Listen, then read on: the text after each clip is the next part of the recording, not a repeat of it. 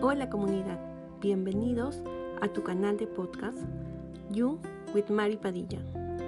El tema de hoy será vivir con propósito. ¿Qué es vivir una vida con propósito? Les voy a contar una historia. Una persona trabajaba en una compañía donde tiene un puesto seguro y cobra un sueldo a fin de mes. Piensa que podría ascender y seguir incrementando su remuneración si estudia algo complementario o por especializarse en el puesto. Y también ha hecho buenos amigos a lo largo del tiempo. Sin embargo, si le ofrecieran un sueldo mayor en otra empresa para trabajar en otra área, él tomaría la propuesta. Esta misma persona, saliendo de su trabajo y los fines de semana, se dedica a un jardín que tiene en su casa.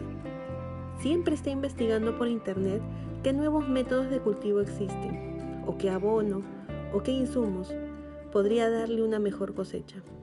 Los fines de semana le gusta estar en el jardín plantando las nuevas semillas y cortando la maleza o simplemente contemplándolo.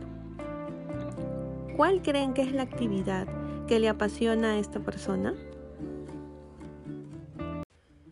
será la primera actividad en la que le pagan por trabajar 8 horas al día o más, en la que se queja cuando hace horas extras, en la que se estresa tanto que hasta alguna enfermedad puede haber aparecido, en la que ante la mínima propuesta se pueda cambiar de actividad con gusto, o la otra actividad, en la que no le pagan por hacerla, en la que disfruta realizándola, en la que no hace horas extras en la que no se queja, en la que investiga y estudia sin que nadie se lo pida, en la que invierte dinero en vez de que lo reciba y que simplemente se relaja haciéndolo. La respuesta correcta es sin duda la segunda actividad. Ahora pregúntate tú, ¿siento que me apasiona mi trabajo actual? Si la respuesta es sí, felicitaciones, vives una vida con propósito. Si la respuesta es no, entonces pregúntate, ¿Cómo sería trabajar en lo que me apasiona? Muchas veces nosotros mismos nos limitamos, porque por convenciones sociales pensamos que solo se puede trabajar en ciertas actividades y que las demás son hobbies, alimentándonos con creencias en nuestra mente como no me gusta estudiar, por eso no puedo tener grandes aspiraciones.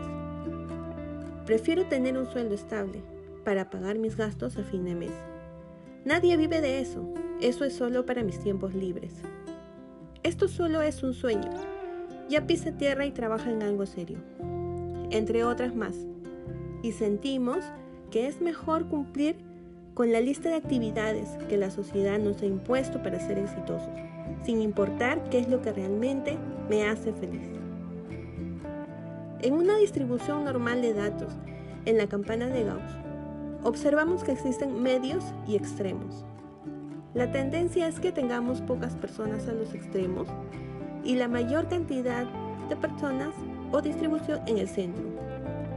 Y es en ese centro donde podrías estar tú ahora. Ese centro que sigue la convención como un cordero. Pero te doy una gran noticia. Solo depende de ti moverte de ahí y pasar al extremo en el cual vives una vida con propósito. Trabaja no para estresarte, sino trabaja para estar relajado. Trabaja no para recibir un sueldo por mi tiempo, sino trabajar para invertir mi tiempo y multiplicar mi sueldo.